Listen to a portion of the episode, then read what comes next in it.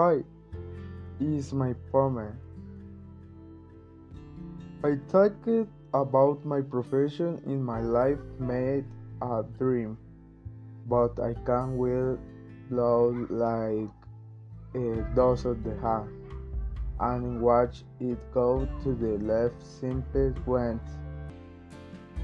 As I eat my tear, I thought it was all over.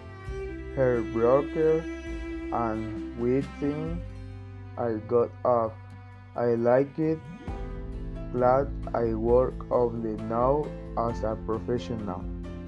Thank you.